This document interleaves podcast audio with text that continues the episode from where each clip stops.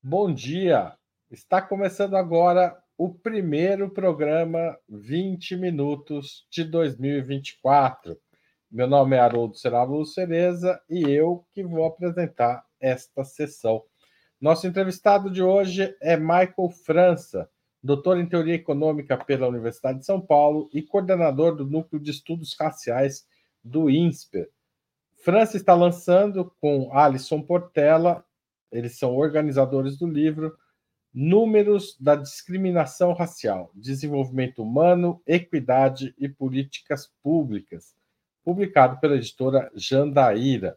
E o tema do livro é o tema da nossa conversa aqui. Como a discriminação racial pode ser medida em diferentes setores da sociedade e, a partir daí, combatida? Como buscar a igualdade e a equidade? Qual o papel dos dados empíricos na condução das políticas públicas? A gente volta logo depois da vinheta com o Michael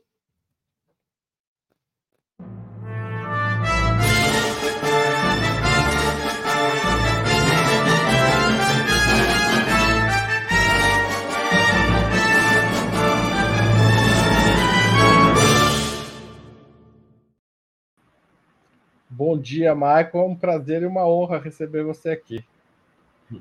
Bom dia, Haroldo. Digo mesmo, para mim é um prazer enorme estar com vocês aqui para essa conversa, ainda mais nesse que é o primeiro programa do ano, né? Exatamente. Obrigado. Ô, Michael, antes da gente entrar no tema direto do seu livro Objetivo, o último censo apontou um aumento expressivo da, da, da população autodesignada parda isso levou, levantou um debate sobre essa categoria que foi incluída no censo de 1950 e de lá para cá sempre teve presente nos levantamentos. Como você acompanhou esse debate? Esse debate é muito importante, Haroldo, sobre autodeclaração racial. É... E já faz um bom tempo que essa dinâmica de as pessoas se autodeclarar como pardo ou até como preto tem crescido ao longo do tempo no Brasil. A gente tem um capítulo que a gente vai discutir no livro especificamente a questão da autodeclaração racial, como isso mudou ao longo do tempo, mas eu acho que em todo o cenário, Haroldo, o que mais chama a atenção é que o que eu chamo que a gente está vivendo um novo cenário racial no Brasil, tá? Isso é composto por várias coisas, como, por exemplo, se você imaginar ali na década de 80, e início dos anos 90, havia um processo muito forte da população é, negra, né, em vários lugares do Brasil, se autodeclarar como branco, tá? É, naquele período, a identidade branca era tão valorizada, é, tinha uma, uma ideia de que se você assumisse né, uma identidade mais próxima de branca, é, você ia ter maior chance de ascender socialmente.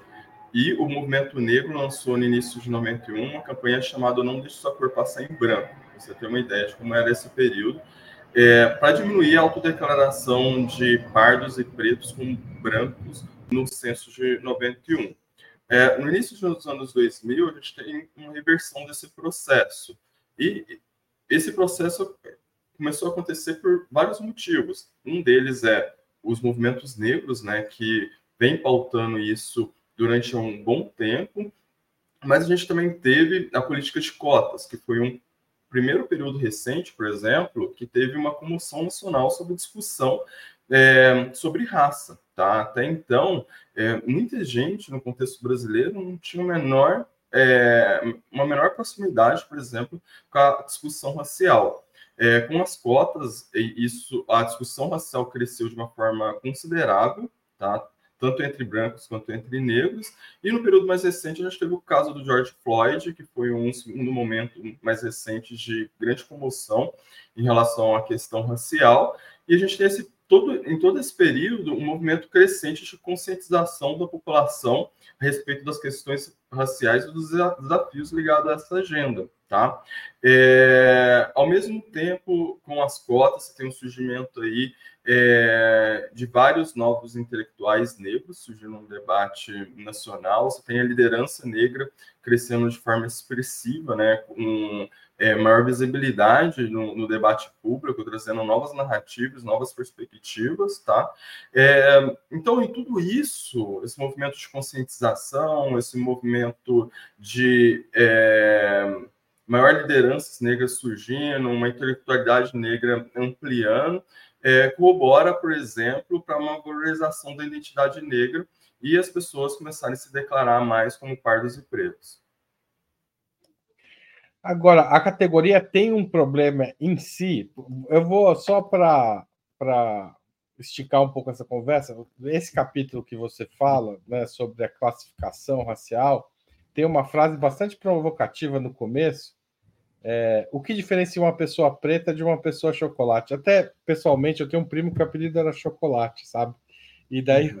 eu, eu lembrei dele imediatamente, porque, uhum. enfim, eu, eu sou uma família toda autodeclarada branca, mas com alguma ascendência negra e que aparece aqui ali, enfim, a gente vive essa tensão de não saber o tempo todo, não vou dizer que, né, assim, a gente, a gente, como é que é essa coisa no Brasil e como isso influi para quem pesquisa com números sobre desigualdade racial, porque imagino que isso crie distorções ou não.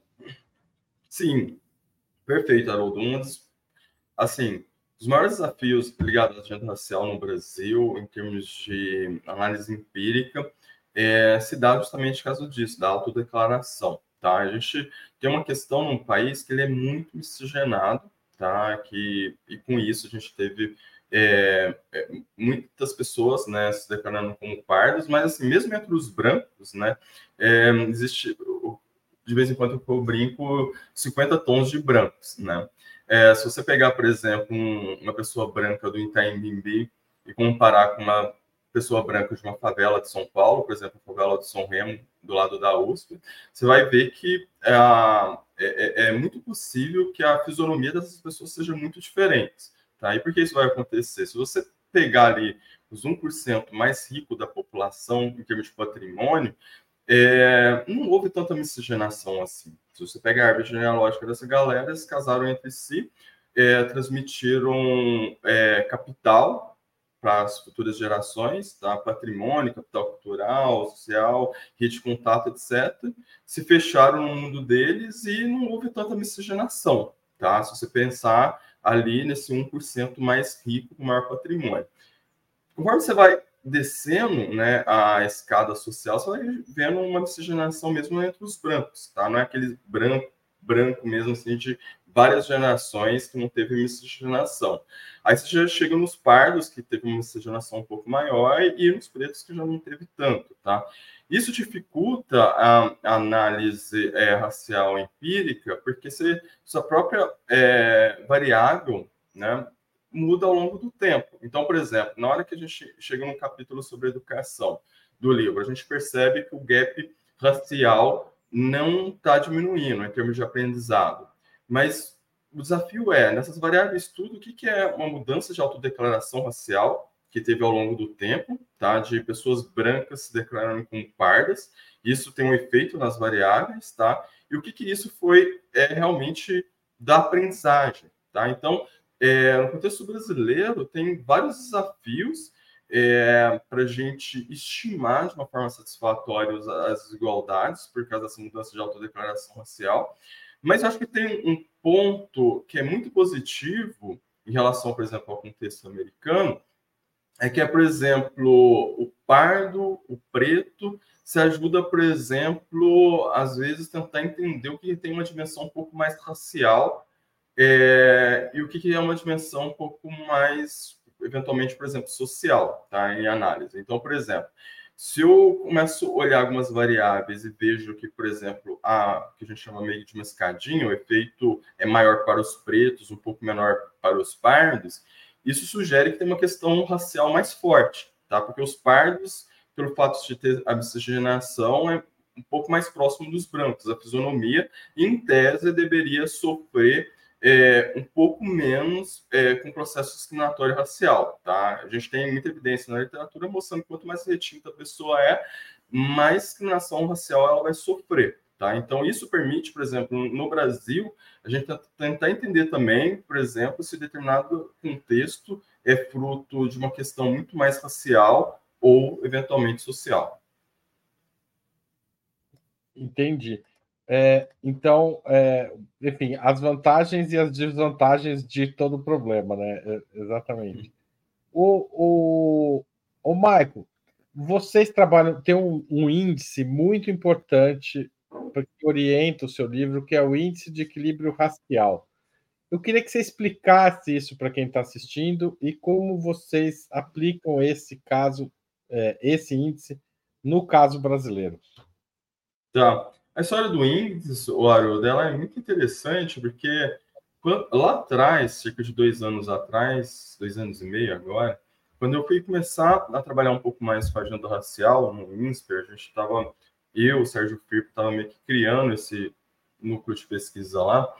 É, eu recebi né, uma ligação do professor Hélio Santos me convidando para participar, por exemplo, do Pacto pela Equidade Racial, que foi uma agenda ali que teve grandes empresários do Brasil, é, vários setores do movimento negro, de, de ONGs, é, pensando, por exemplo, o papel das empresas é, em termos de ajudar na agenda racial. E o Hélio Santos estava me convidando para fazer um algoritmo de investimento em equidade racial, tá? E aí, é, o Hélio Santos tanto me convidou, quanto convidou um amigo meu da USP, o Lucas Cavalcante, estava fazendo doutorado lá na USP. E aí sentou eu, Lucas Cavalcante e o Sérgio Firpo para pensar, né, o que a gente poderia fazer, por exemplo, para isso, né, um algoritmo de investimento em equidade racial.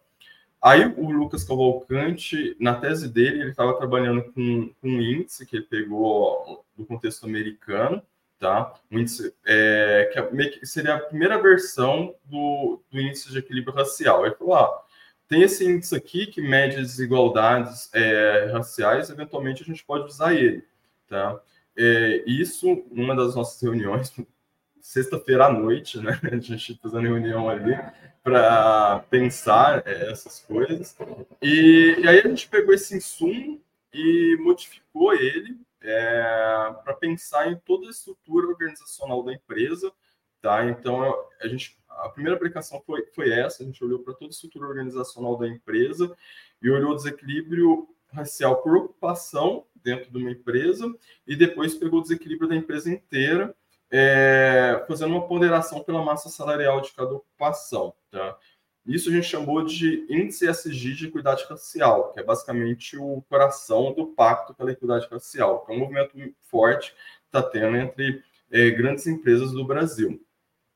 No mesmo momento, a Folha é, me convidou para desenvolver um índice para eles. E aí a gente desenvolveu o índice Folha de equilíbrio racial. Esse índice já é um pouco diferente, porque a gente está olhando é, para é, a educação, tá? acesso da população negra é, ao ensino superior. A gente também está olhando o desequilíbrio racial na renda dos 10% mais ricos de cada estado. E o último componente é o desequilíbrio racial na longevidade. Tá? Somando esses três componentes, a gente tem um índice folha de equilíbrio racial, que a gente mostra, compara por estados no, no, Brasil e mostra a evolução ao longo do tempo. Tem até um mapa. Tem um mapa Tem. Que, que eu acho que é legal mostrar e você explicar na prática o que aparece aí, que é, na, é de educação. Ah, eu acho que é, o, tá no, tá no, no subcapítulo 3.2 do capítulo, sei lá, não lembro agora, mas já já a gente localiza. Pode continuar tá. enquanto a gente localiza aqui. Então, enquanto o pessoal da produção é, for colocando aí na tela, só explicar um pouco mais para os ouvintes aqui o que, que seria. O que a gente faz, pessoal, é o seguinte: a gente tem que ter em mente que o Brasil a gente tem um, um, uma heterogeneidade muito grande, né, a proporção de negros em cada estado. Estados do Sul tem uma proporção maior de brancos, estados do Norte e Nordeste tem uma maior proporção de negros, tá? Então, como a gente consegue comparar esses estados, sendo que a proporção de negros é muito diferente. Então, a gente usa esse índice justamente para padronizar, por exemplo, uma determinada variável no Brasil inteiro. Então, por exemplo, olha esse gráfico aí. Do lado esquerdo, a gente tem a, o ER quando a gente olha só para a graduação completa, tá? Então, quanto mais escuro ali um mapa, mais é, preto, assim, escala cinza mais próximo de preto, quer, quer dizer que indica maior desequilíbrio, tá? É, então, o que o mapa da esquerda está mostrando é que ali no sul e o sudeste está tendo um desequilíbrio racial um pouco maior é, na, no que se diz respeito à graduação do que o norte, principalmente ali o norte, tá? Mas quando a gente olha a pós-graduação, o desequilíbrio é muito maior ainda, tá? Principalmente ali no sudeste, fica mais escuro. É, principalmente quando a gente olha ali estado de São Paulo, é, o Paraná e o Rio Grande do Sul, tá? É, então, basicamente, o que, que a gente está fazendo aqui... É... Só para eu entender aqui, o cenário ideal é o índice zero, certo? É o índice zero, tá? O legal do nenhum, índice... Nenhum o... estado brasileiro tem índice zero. Não, não tem não. É, o legal do índice, Haroldo, é que ele permite fazer uma comparação, é, tanto se você tem uma sobre-representação negra quanto uma sobre-representação branca. Ele varia ali do, do menos um até um positivo. Tá? Quando está do lado negativo, indica que a variável tem uma sobre-representação branca. Tem muito mais brancos do que deveria ter naquela variável de interesse. Quando está do lado positivo, indica uma sobre-representação negra. Quando estiver próximo de zero, tá? aí indica que a gente tem um equilíbrio racial. Se a gente fosse uma sociedade que não tivesse, por exemplo, esse histórico né, de um problema é, racial a ser resolvido, em todas as variáveis que a gente olhasse era para ter um ER próximo de zero. E o legal, o Haroldo, é que esse mapeamento permite a gente ver onde que a gente está evoluindo e onde a gente não está. Tá? Então, por exemplo, esse, esse, exemplo aí do, do ER para educação, é, o que a gente mostra aí é que é tudo tudo está meio que convergindo ali é, para zero, tá? É, indicando que a gente está avançando em termos de quantidade de educação para a população, que o desequilíbrio racial na, em termos de quantidade de educação não é mais um problema. A gente, é, depois da Constituição de 88, é, a gente ampliou muito o acesso à educação no Brasil e isso se refletiu num menor desequilíbrio racial ao longo do tempo, que é um ponto muito positivo da sociedade brasileira, mas o ponto muito negativo é que o pessoal está indo para a escola e aprendendo muito pouco, tanto brancos e negros, mas se a gente compara o, o gap, a diferença entre brancos e negros, não está fechando ao longo do tempo, está até ampliando. Ô, Michael, deixa eu fazer um parênteses aqui, só contar uma historinha. Porque em 1997 eu trabalhava na, na, na Folha e eu fui cobrir uma Unbox. E, e uma das reportagens que eu fiz acabou ficando muito curta, até eu tenho. Eu leio o texto eu fico com um pouco de raiva, porque eu não disse tudo que eu queria lá. Quer dizer, eu tinha dito, mas a hora que cortaram, não disseram. mas, é, mas era sobre a, esse, justamente esse processo. A, a, nos anos 90, a, a gente atingiu pela primeira vez a, o, o, se ultrapassou a marca de 90% dos meninos e meninas negros na escola. Só que se persistia a desigualdade racial no resultado acadêmico deles, digamos, no, no aprendizado. E esse, esse e, e, e, afim, tinha uma série de hipóteses eu conversando com o estatístico que fez a pesquisa, ele falou assim: olha, eu sou estatístico, eu não posso dizer o que acontece na sala de aula, né? Eu não tenho esses dados, mas tudo sugere que existe uma espécie de preconceito. Ele não usou a palavra estrutural, mas hoje em dia a gente usaria isso nos professores que escolhem as crianças que querem ser é, as crianças inteligentes e as, as crianças menos inteligentes com base na cor da pele, ou seja, o, o professor projeta a expectativa dele e com isso o aluno é, negro não consegue ter o mesmo acesso, o mesmo nível de aprendizado que a criança branca na escola. É, as pesquisas evoluíram muito de 97 para cá, né? imagino que vocês façam essa combinação entre o dado estatístico e, digamos, a etnografia, a pesquisa de campo, é, não neste livro exatamente, mas a pesquisa racial faz isso hoje. Essa questão permanece, assim, ou seja, é, é por aí que está o problema da desigualdade ou passa por outros setores também, como economia, é, enfim. Queria que você dissertasse um pouco sobre isso. Uhum. Haroldo, essa questão é muito importante é, e assim, sim, parte do problema está dentro da escola, mas parte do problema também está fora da escola. Vou tentar explicar um, um pouquinho, que é, que é, meio que assim.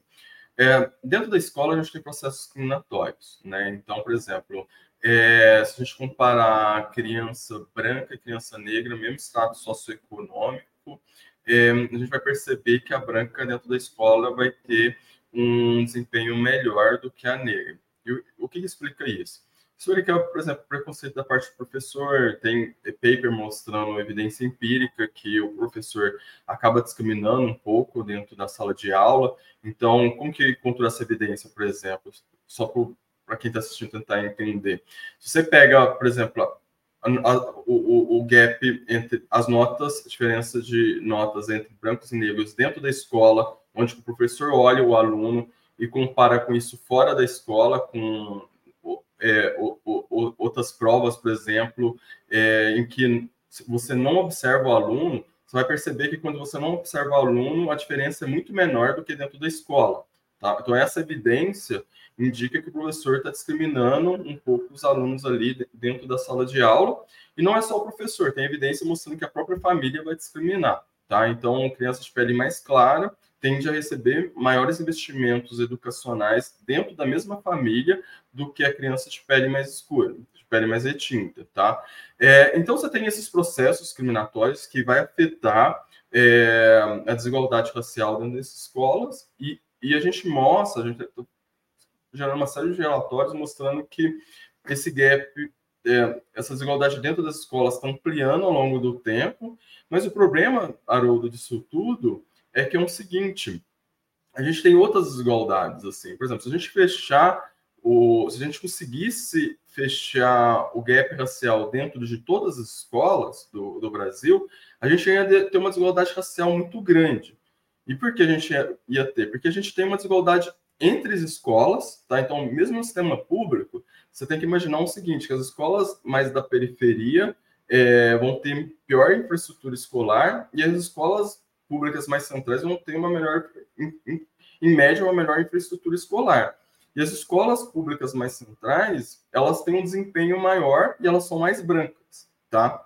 É, ou seja, o ponto central é que assim, você tem uma desigualdade dentro das escolas, entre as escolas e entre o sistema público e o sistema privado. E se a gente não fechar todas as desigualdades, é, a gente não vai conseguir avançar. Então, só imaginando aqui, por exemplo, um gráfico que eu é, tento, é, costumo ilustrar, se você pensar no sistema público, é meio que assim: os pretos indígenas estão aqui embaixo, aí vem os pardos, Aí vem os brancos, no sistema público, em termos de desempenho, tá? Aí os brancos vão ter maior desempenho. Aí depois, no sistema privado, vem os pretos e os indígenas. Os pretos e os indígenas no sistema privado está melhor do que os brancos no sistema público. Depois vem os pardos e depois vem os brancos. Na hora que você compara os brancos, o desempenho dos brancos no sistema privado com os pretos e os indígenas no sistema público, a diferença é muito grande. Tá? Então, é, mais uma vez, para a gente lidar com a desigualdade racial em termos de aprendizado, a gente tem que lidar com tudo isso, tem que lidar dentro das escolas, que é um gap racial relativamente pequeno, tá? Você tem um gap muito grande entre as escolas, tá? A gente tem uma desigualdade no sistema público muito grande, e a gente tem uma desigualdade entre sistema público e privado, tá? Então, a gente vai ter que corrigir tudo isso, se o objetivo for garantir é, oportunidades educacionais equânimes para a população. Ou seja, a, as desigualdades elas se acumulam. E daí, quando a gente olha os estratos é, super privilegiados dos super oprimidos, digamos assim, vamos. É, aí a diferença é absurda. Se a gente fica olhando só no meio, a gente às vezes nem percebe tão bem. Embora dê para perceber, mas falar, ah, não é tão grande assim se a gente pega essa, essas, essa distância, aí a coisa pega mesmo. A situação melhorou nos últimos 20 anos? Onde melhorou e onde piorou? Olha, depende, o, o Haroldo. Acho que a grande questão é assim: é, vamos lá, mais especificamente, é, onde melhorou? Teve essa ampliação do acesso da população negra ao ensino básico, e, e principalmente o ensino superior. Eu acho que a grande evolução foi a democratização do acesso ao ensino superior. E quando fala acesso ao ensino superior, acho que tem um erro muito grande em termos de sociedade pensar que é só cotas, tá? Não foi só cotas. Tem muito negro entrando bom entrando sem cotas, tem muito negro bom entrando com cotas, tem muito tipo negro bom e, e pessoas brancas, né, de origem mais favorecida, indo é, entrando via ProUni, via FIES, via outros meios no, no, no ensino superior, tá? Então, essa democratização do acesso ao ensino superior permitiu que muitas pessoas desfavorecidas tanto negros quanto brancos, é, terminasse a, a graduação e, e, muitos deles também estão avançando, apesar de todas as barreiras para pós-graduação, e se tornando novas vozes aí no debate público, trazendo novas perspectivas, perspectivas novas narrativas para o debate público brasileiro, tá? Isso eu acho que é fundamental, porque durante muito tempo o debate público brasileiro foi dominado basicamente por homens brancos de alta renda. Porque eu costumo falar o seguinte: por máximo bem intencionado que eles sejam, em termos de fazer políticas públicas, pensar a questão de pobreza, desigualdade racial, de gênero, o que for, mesmo se você ter um que seja bom, bem intencionado, mesmo assim ele vai ter seus viés. Esse viés vai ser de classe social, que é muito importante, vai ter o viés de gênero e vai ter o viés racial, tá? Então, essa ascensão de negros, brancos, mulheres de origem mais favorecida está trazendo essa nova narrativa para o debate é, brasileiro, tá? E a gente está avançando como sociedade. Acho que agora é um primeiro momento da história do Brasil que a gente está começando a se entender mais como sociedade, porque eu acho que antes a gente não entendia Brasil. Simplesmente isso, porque a narrativa era muito dominada por esse grupo, tá? Agora, tem vários desafios, que é o que a gente mostra um pouco no livro, é que, assim, apesar da ascensão social de, desse pessoal, é um contingente muito pequeno. A grande massa está sendo empurrada mais para a periferia, a grande massa está sendo excluída, tá? Então, a gente tem que começar a rever e repensar muito das nossas políticas públicas, se o objetivo for garantir é, oportunidades mais econômicas para a população. Quando a gente abre é, o livro, na introdução, já falando do desequilíbrio racial no mercado de trabalho, isso eu acho que é uma coisa muito chocante. A gente mostra ali que, por exemplo, nos últimos 40 anos, tá? É, o, o, quando a gente coloca todos os controles, quando a gente controla por educação, controla por localização, gênero, idade e vários outros controles, a gente mostra que é, negros e brancos com características produtivas é, semelhantes, os negros vão ganhar ali em torno de 14,25% a menos nos últimos 40 anos. Tá? E, e o que, que, isso indica? Tipo, é, é, vou falar a verdade, é um outro gráfico. Tá? É, o que, que isso está indicando? A gente teve um país que teve redemocratização, teve governos da esquerda, teve governos da direita, e o gap racial no mercado de trabalho está constante. Tá? Então, isso já sinaliza que a gente tem falhado em termos de políticas públicas. A gente não está garantindo as mesmas oportunidades para brancos e negros, mesmo quando eles atingem um, um nível de escolaridade semelhante. Tá? Então, é, esse pessoal que está se acendendo, começando a participar do governo e é, assumindo mais posições de poder na sociedade brasileira, tem uma função brutal aí de tentar é, ajudar na reversão desses mecanismos tão é, discriminatórios e desiguais que se reproduzem na sociedade brasileira. Tá certo. É, você não lembra o número do gráfico, não, que você queria mostrar, né? Uh, não sei se é o 6, talvez seja o 6. Tá, vamos tentar localizar o gráfico. É, a, a Maria José Lins fez uma pergunta aqui que ela pediu para a gente incluir na discussão. A gente vai sair um pouco da educação e da economia desse jeito, mas vamos lá. É, boa sugestão, Maria José, obrigado. A maior mortalidade materna ocorre em mulheres negras e a maior mortalidade infantil em crianças negras. O que explica isso, Michael? É justamente esse acúmulo de diferenças?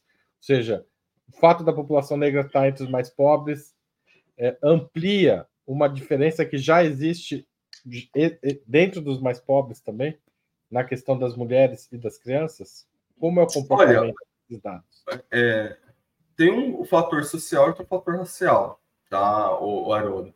É, racial tem muita evidência mostrando, por exemplo, que você tem processos discriminatórios dentro né, do, dos hospitais, às vezes fora dos hospitais também. Tá? Então, por exemplo, dentro dos hospitais, você tem muita evidência mostrando que os negros são discriminados. Tá?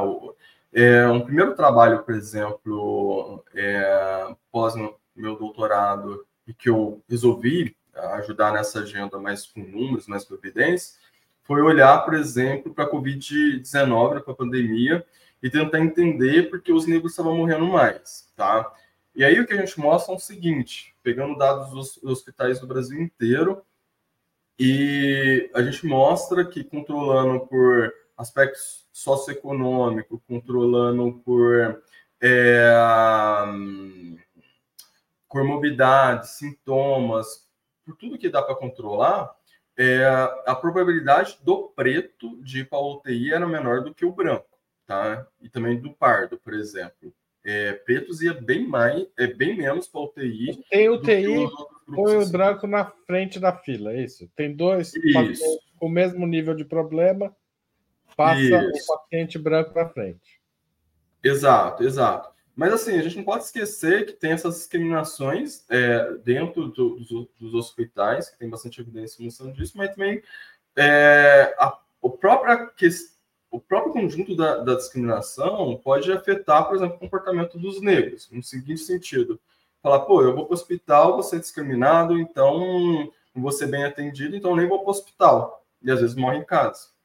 Tá? É, então, a questão da, da, desses processos discriminatórios, Haroldo, ele é muito importante, porque, assim, não pode esquecer que você tem duas dimensões. Tem a dimensão, por exemplo, do outro é, discriminando, do outro é, me discriminando, por exemplo, assim, nas interações sociais, mas também tem um, uma, uma, um outro fator que a gente pouco discute aqui no Brasil, que, e que é muito importante, que é como que essas discriminações vão afetar meu comportamento como negro, tá? Isso a gente ainda não está discutindo tanto no Brasil, é uma coisa importante discutir também.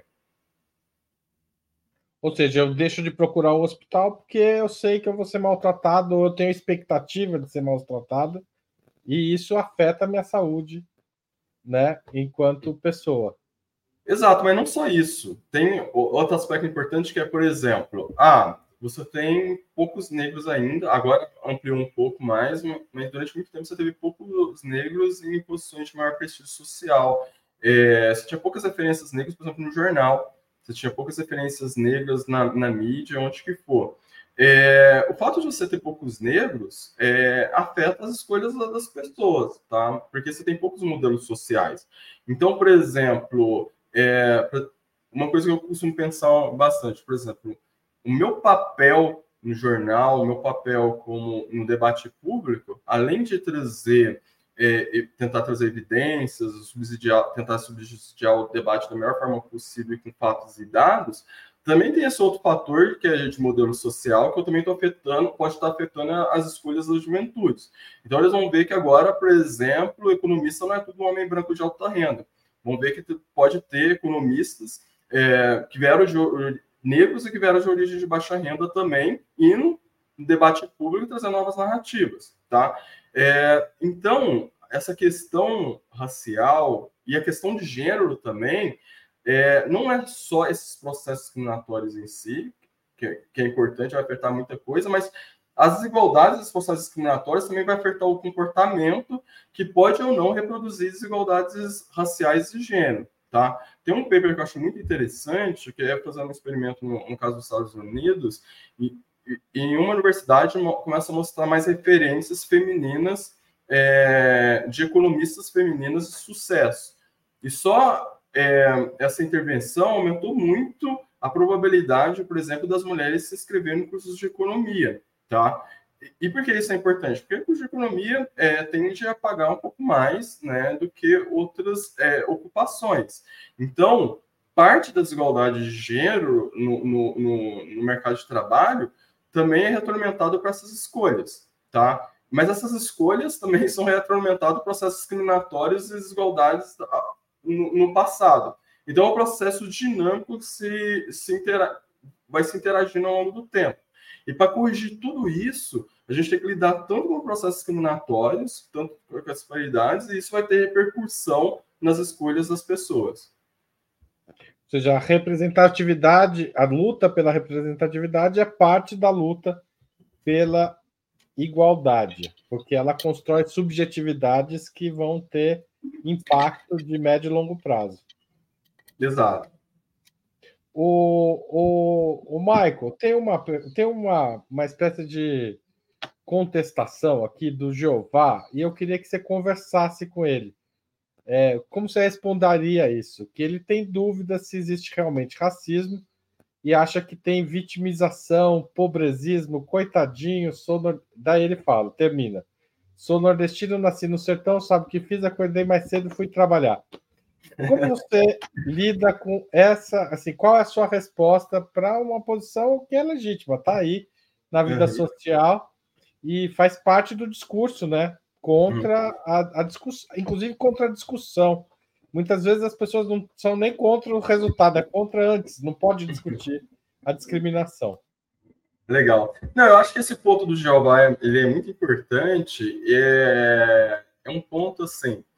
É, que está durante muito tempo acho que as pessoas foram muito educadas a pensar dessa forma, né? Assim, por exemplo, ah, eu me esforço e eu vou com esforço eu vou conseguir avançar, tá? E tem um ponto muito fundamental nisso é que realmente o esforço é muito importante, tá? Sem esforço, se você é pobre, se você é negro, se você não se esforçar, meu, desculpa, tipo, você vai ficar para trás, né? Você não vai conseguir avançar. Então, é, eu acho que esse ponto do Jeová é muito importante assim, não, esforço é extremamente importante para as pessoas avançar ao longo da vida. O que se coloca aqui, o Jeová, é que assim, por o fato de você ser nordestino, você ser pobre, é, se você for negro, etc., você vai ter que esforçar muito mais do que os outros grupos, porque os outros grupos vão ter muito mais vontade. Tá? Então, por exemplo, se eu sou um homem branco do Sudeste de alta renda, eu já nasço, eu nem preciso trabalhar tá? Seu dinheiro aplicado em renda fixa, por exemplo, é, dos meus pais, vai me garantir o que eu quiser na vida. Então eu já não preciso nem trabalhar. Então essa é uma, se eu sou um homem branco de alta renda, essa é uma vantagem que eu tenho e que você não vai ter. Você vai, pode passar o, o, o, a vida inteira trabalhando feito um condenado, esforçando feito um condenado, que no final da vida você nunca vai me alcançar. Nunca vai alcançar o, o privilégio que eu tenho, tá? É, então é disso que a gente está falando. A gente está falando aqui de vantagens e desvantagens. Tá? A gente está falando aqui tentar equalizar a, a sociedade para que todo mundo passe é, parte do mesmo ponto de partida, né? E, e assim os resultados alcançados ao longo da vida não vai ser função da classe social, da raça e do gênero, mas do esforço que a pessoa teve, tá? da forma que está, é, você vai, mesmo se esforçando ao máximo, trabalhando ao máximo, você vai conseguir atingir só determinado ponto, porque você vai ter muito mais desvantagens do que os outros grupos sociais. Tá? Então, pensa um pouco disso e toma um pouco cuidado para não ficar é, só reproduzindo muita coisa que está aí, e tem muita coisa errada por aí, Jeová. Procure estudar um pouco mais essas coisas que eu estou falando. Tá certo. Obrigado, Marco. A gente achou um gráfico, acho que é o que você estava mencionando. Laila, põe na tela, vamos ver se é. Mas de qualquer forma, eu queria que você comentasse esse gráfico. Percentual dos salários dos negros em relação aos brancos em diferentes percentis de distribuição de renda. Quando você disse que a diferença não estava mudando, era esse gráfico que você se referia? Então, o Haroldo, tem várias formas de você comparar a, a, a, as desigualdades, né? Isso aí a gente está olhando na distribuição, tá? É, o que eu estava falando era uma coisa meio que diferente. Então, você está comparando indivíduos com é, características produtivas muito semelhantes. A gente faz isso, por exemplo, controlando por. É, controlando por educação, por idade, por hum, gênero, preocupação, tá? É, e aí, esse daí é uma outra forma de olhar que é, você desconsidera essas características e olha para a desigualdade na distribuição. Então, você olha na, na mediana, os 10% mais rico, mais pobre, e vê como que a, a desigualdade está tá, tá avançando nesses grupos. Na mediana, meio que você está olhando ali no meio da população, tá? Nos 50% da população. Os 10% mais ricos, é basicamente os 10% mais ricos, os 10% mais pobres. É uma outra forma de você ver é, como que a desigualdade está evoluindo ao longo do tempo. Ô, Maico, uma das, das expressões mais radicais da diferença racial no país é a morte de jovens negros é, que cresceu proporcionalmente, absurdamente, a partir dos anos 90 para cá. Né? Ou seja, o país se tornou, é, na média, menos violento, quer dizer, atingiu o pico nos anos 90, foi caindo, mas entre a população negra não caiu na mesma velocidade que a população negra. A polícia é responsável por parte desses casos de, é, de violência policial que atinge a população negra, mas ela resiste muito a aceitar esses dados na busca de mudanças de comportamento. Por quê? Então, Haroldo, tem tem muita coisa aí, né? É, é, é, tipo, a primeira coisa é que a polícia, é muito importante e às vezes a gente esquece, também é alvo né, de, de tudo isso. Né? A gente morrem muitos policiais e morrem muitos policiais negros. Tá? E a gente vive num país extremamente violento. O Brasil é um dos países mais violentos do mundo. Tem uma taxa de homicídios brutal. Tá?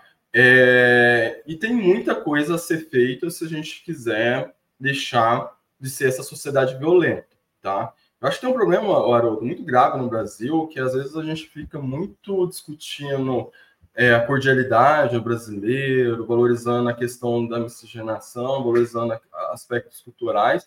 E sim, eu acho que a gente tem aspectos culturais muito importantes no Brasil que deve ser valorizado, mas a gente tem aspectos culturais muito ruins, muito nocivos, Tá? E a sociedade brasileira, se for parar para pensar em, em, em, em, várias dimensões, não deu certo. Tá? É um país extremamente violento, é um país extremamente violento contra as mulheres, contra os negros. É uma sociedade extremamente estratificada. Tá? Se você nasce numa condição socioeconômica, você consegue, às vezes, até avançar, mas muito pouco. E quem nasce lá em cima nunca cai. Tem que ser extremamente competente para cair. Tá? E alguns conseguem ser. É, e aí, a quando você pega a questão policial, a questão é, da polícia, também é, é, você tem ali o reflexo de toda essa exclusão da sociedade brasileira, tá? Então você tem, às vezes, a própria mentalidade da polícia é, que é muito mais violenta eu acho que deveria ser, tá? Mas, ao mesmo tempo, a sociedade é muito violenta, tá? É, ao mesmo tempo é, que a gente discute, por exemplo, a questão dos policiais, esse, desse viés racial, tanto consciente quanto inconsciente que eles podem ter, a gente esquece em outros âmbitos, por exemplo, de tentar diminuir os estereótipos contra negros. Tá? Então, a própria televisão, filmes, mídias, às vezes não para de mostrar negros ali como violento, como ladrão, Tá? Então, é... o que chega no policial é tudo esse reflexo de toda a sociedade. É o reflexo da mídia, é o reflexo da nossa educação. Tá? Então, quando você chega nas escolas e só olha a figura do homem branco como herói, não tem esqueceu de mostrar a história das mulheres, esqueceu de mostrar a história dos negros, entendeu? A educação também é culpada, tá? A educação brasileira também é culpada, não é só os policiais, tá? Porque a educação brasileira está contribuindo para reproduzir estereótipos, para diminuir o gap é, racial o gap de gênero na sociedade. A mídia também tem seu papel. Então, a gente, eu acho que no Brasil tem que tentar entender uh, qual é o papel, por exemplo, da polícia, é, que é importante, mas a gente não pode esquecer que a gente vive uma sociedade e todos também contribuem para isso, tá? Não, tudo bem, mas eu quero, eu quero dizer assim, como é que quando, assim, eu imagino a angústia do pesquisador que trabalha com dados tão assim sofisticados como o que vocês trabalham apontam o problema e não conseguem transformar isso em política pública. Eu, eu quis uhum. usar o exemplo da polícia porque me parece que é um exemplo radical, mas é claro que acontece em outras áreas também. Como é que é isso? Como que vocês esperam que esses dados mudem a forma de, do governo agir, do Estado agir e, inclusive, das empresas agirem, né? Que também é uma da do o, o pacto é, que você mencionou no começo está relacionado a isso. Eu acho que uma coisa legal dos dados assim, é que ele começa a dar mais completude para as coisas, né? Então, por exemplo, ah, se eu sou de esquerda eu falo que eu apoio os negros, mas na hora que eu olho as minhas administrações, a situação dos negros não melhoraram muito, isso começa a incomodar. Se eu sou de esquerda, por exemplo, e vem um relatório que nem foi o da, da gente um, um ano retrasado, mostrando que a direita tem uma taxa de sucesso muito maior para eleger negros do que a esquerda, isso começa a incomodar. Tá? Então, por exemplo, né, nesse estudo sobre representatividade política, a gente mostrou foi o seguinte: a, a gente tem um, um, aspecto muito positivo na sociedade brasileira que negros e mulheres estão se lançando mais na política institucional, é, estão se candidatando mais. O desequilíbrio racial, por exemplo, de gênero da esquerda até é bem menor do que a, na direita, mas na hora de eleger de fato, o desequilíbrio racial da esquerda é igual da direita. O desequilíbrio racial do PT é igual do PSDB. E aí, opa, isso começa a incomodar um pouco, né? Então, assim, então eu vou ter que melhorar um pouco mais nas minhas narrativas de falar que tipo, eu sou pró-negro, pró, tipo, pró-mulheres, etc. Se na hora que eu olho os dados, em muitos aspectos, assim, eu não estou diferenciando muito da direita, tá? Então, a gente tem esse papel, a meu ver, é um pouco me incomoda um pouco, eu acho chato, eu não gosto muito desse papel, nunca imaginei nesse papel, mas é de incomodar mesmo, assim, tá? De trazer dados, trazer número, falar, ó, oh, esquerda, abaixa a bola aí, que vocês não estão tão bem assim quanto a direita, não, tá? E aí, tem, é, eventualmente, esperar que isso ajude, por exemplo, a trazer mudanças tanto na esquerda quanto na direita, tá? A própria direita, por exemplo, se for um pouquinho esperto, começa a atrair um pouco a pauta racial e de gênero e começa a ganhar todas as eleições, entendeu? Nos Estados Unidos eles estão começando a ver isso, tá? Então, é, é um pouco disso, tá? É tentar trazer novos insights e quebrar algumas narrativas que às vezes não dá para entender como determinadas narrativas duram muito tempo no Brasil, assim. Tá? Essa própria questão, por exemplo, da, da política da, é, por exemplo, a esquerda vem com muito disso, de, de, da questão racial, etc. Na hora do vamos ver, tipo, foge dos negros feito louco, às vezes, é, na hora que é eleita. Então, é isso. Certo. Ô, Maico, é, a, a gente, esse ano, a gente foi re. A, a lei, é, o ano passado, na verdade, né? Esqueci que mudamos de ano. A lei das cotas completou 10 anos e acabou sendo. É, que era o prazo inicial e, e ela acabou sendo é, prorrogada, né? Na verdade, estabelecida em lei.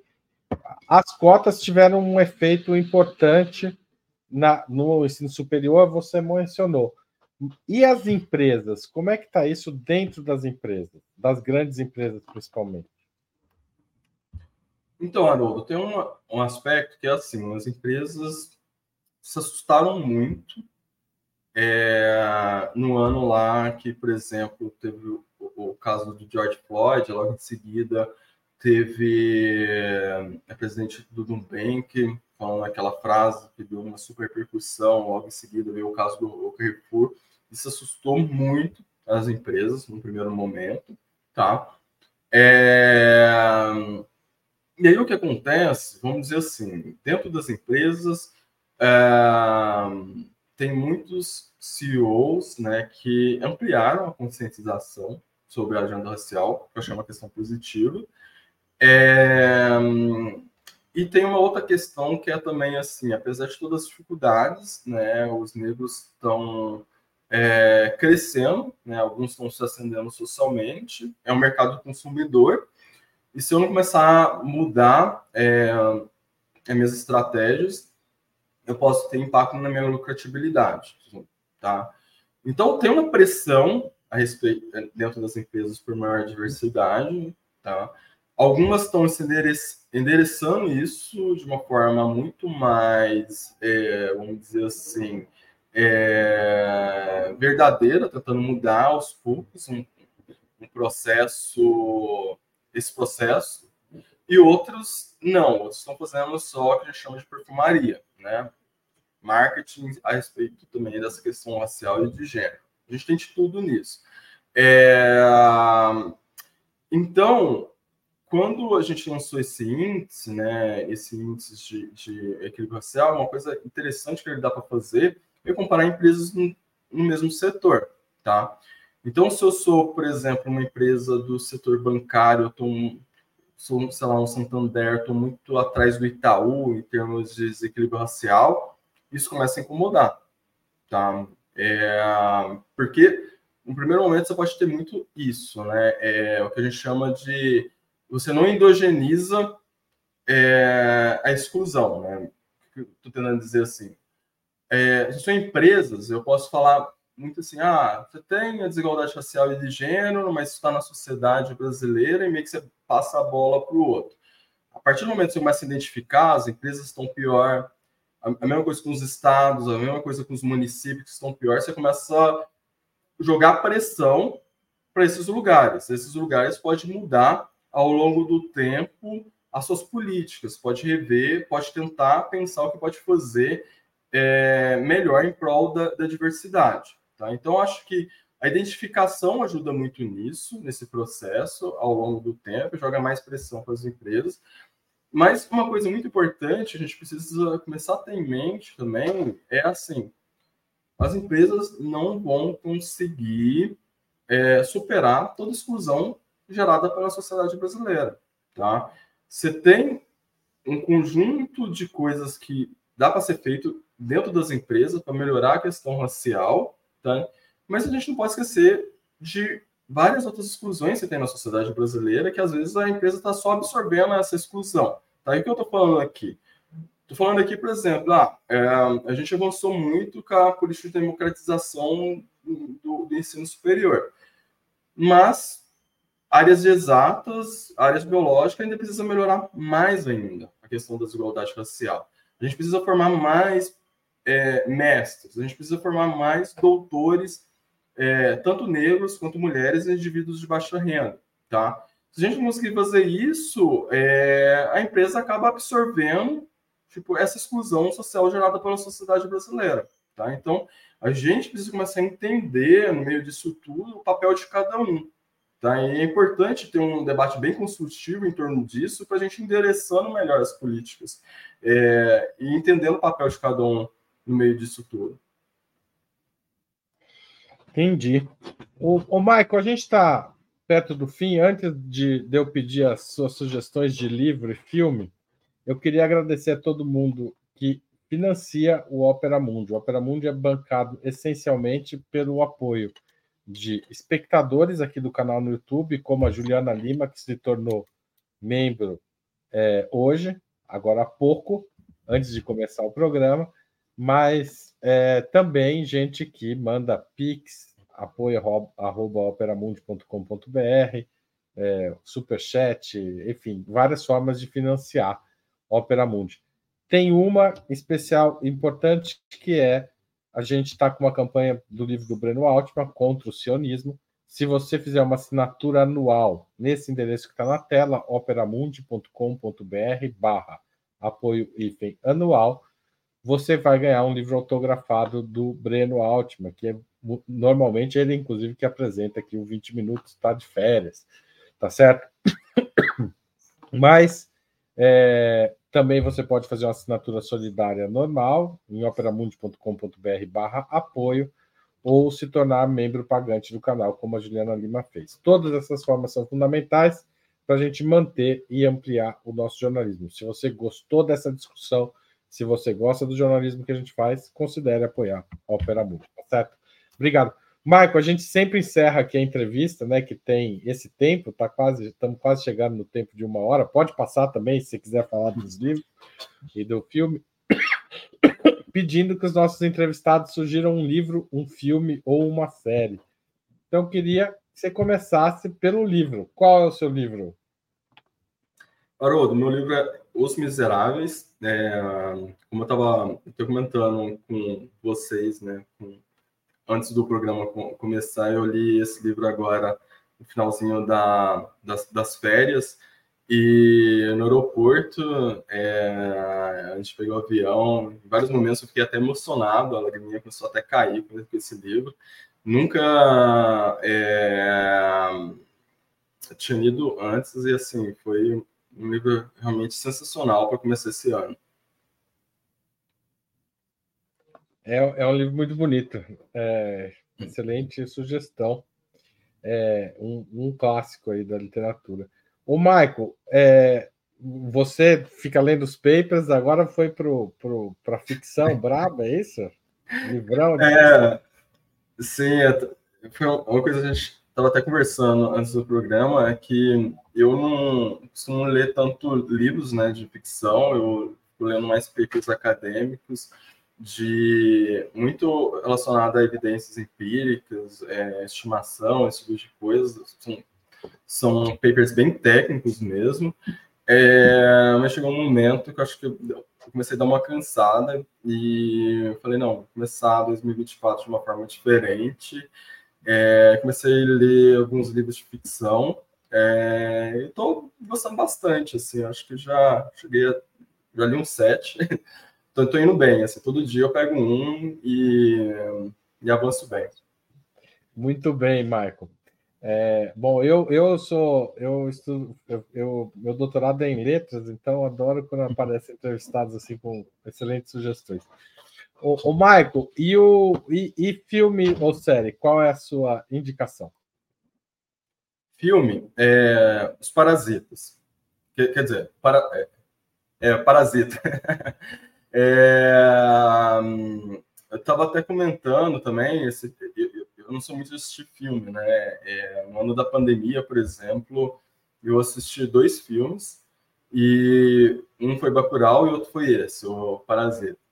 E, pô, esse filme é fantástico, eu acho que traz muitas reflexões interessantes sobre hum, desigualdade, pobreza, é, e várias outras coisas aqui, eu não vou dar spoiler, mas é, eu acho que vale muito a pena assistir esse filme, que esse livro eu acho que tem uns insights fantásticos. E você queria sugerir uma série também, não é isso? Uhum. Sim. Qual é a série? É, Daughters of Destiny.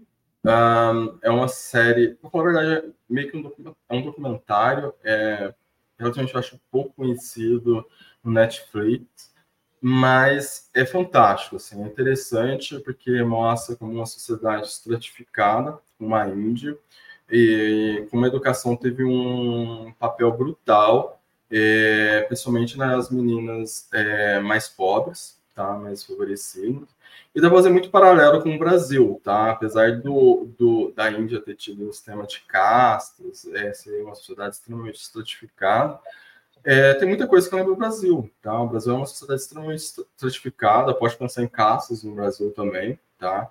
É, e assim, é um, é, é, é um, documentário emocionante, assim. É, cheguei em determinados momentos, acho que vai ser difícil vocês não se emocionar com, com esse documentário.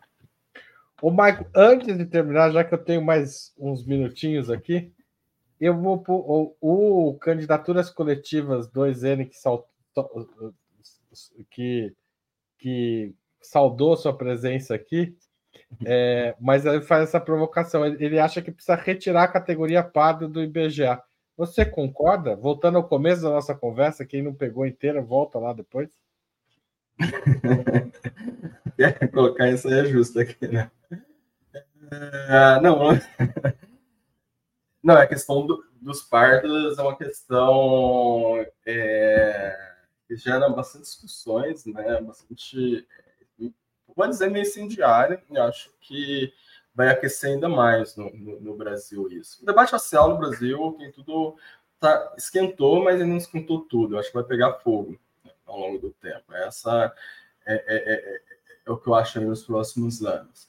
É, eu não concordo, não. Acho que teve um processo muito grande para construir isso, é, essas classificações do IBGE. Elas, é, de longe, têm vários problemas, tá? É, mas é o que dá para ser feito por enquanto, tá? A gente pode ir pensando ao longo do tempo formas de melhorar isso, dá para fazer é, outras perguntas, tá? Eu acho assim, chegar no IBGE, ter só autodeclaração racial, tipo, preto, pardo, indígena, tipo, não é suficiente, tá? Para a gente entender mais o Brasil, acho que a gente deveria incluir na, nessa questão racial aí mais umas duas ou três perguntas, tá? É, por exemplo, uma coisa muito importante ser feita, que seria muito fácil no IBGE, seria o próprio, a própria pessoa que está entrevistando falar né? Ah, qual a raça você acha que é do indivíduo? Tá? Isso seria uma coisa muito importante ser colocado no, no IBGE, ajudaria muito, mas muito as nossas pesquisas. E a outra coisa seria meio que assim, ah, dentro do branco, é, muito branco ou pouco branco, dentro do pardo, é uma coisa assim de intensidade, tá? Dentro de cada categoria. Isso também ajudaria demais em pesquisa, ajudaria demais. Eu acho assim, é, o ponto central é que, da forma que está ainda, é, tá longe do ideal, tá? é insuficiente para fazer pesquisas muito mais é, aprimorada em termos de questão racial do Brasil. A gente precisaria de mais pelo menos umas duas perguntas secundárias aí para a gente ajudar a entender mais a questão racial no Brasil. Tá, tá no mudo, Haroldo. Obrigado, Michael. Eu não podia acabar esse primeiro 20 minutos sem passar por essa situação. É, a gente sempre faz isso. Bom, tem um monte de gente discutindo aqui. Não deu para pôr todas as discussões, gente, porque senão o programa não acaba. Pablo, é, vou chamar atenção depois. O Michael vai dar uma olhada aí nos seus comentários e quem sabe numa outra oportunidade a gente volta também discutindo a questão do pardo. Mas a gente devia fazer um programa só sobre isso, porque de fato, esse assunto vai pegar fogo. Mas se eu, se eu pusesse todo, tudo aqui sobre isso, a gente não falava das outras coisas, né? A pauta era, era um uhum. pouco mais ampla do que a, o IBGE. Mas olha, foi um ótimo tema. Talvez a gente volte a discutir isso aqui no Opera Mundi. Muito obrigado, Michael, pela sua entrevista. Acho que foi bem bacana. Quem quiser conhecer o livro, está aqui, ó. Números da discriminação racial organizado pelo Michael pelo Alisson Portela. A, a, capa é aquela imagem clássica da passeata do dia 15 de março de 2015, que foi a primeira das passeatas verdes e amarelas é, que levaram ao impeachment da Dilma e tal, e toda a história que a gente conhece. Então, também é uma referência bastante importante de como a discriminação racial também está ligada à vida política do país. Michael, volte sempre aqui ao Opera Mundi. Obrigado. Obrigado, Haroldo, e obrigado a todos os ouvintes. Obrigado a Laila, que nos bastidores nos deu apoio a essa transmissão. Tchau, tchau.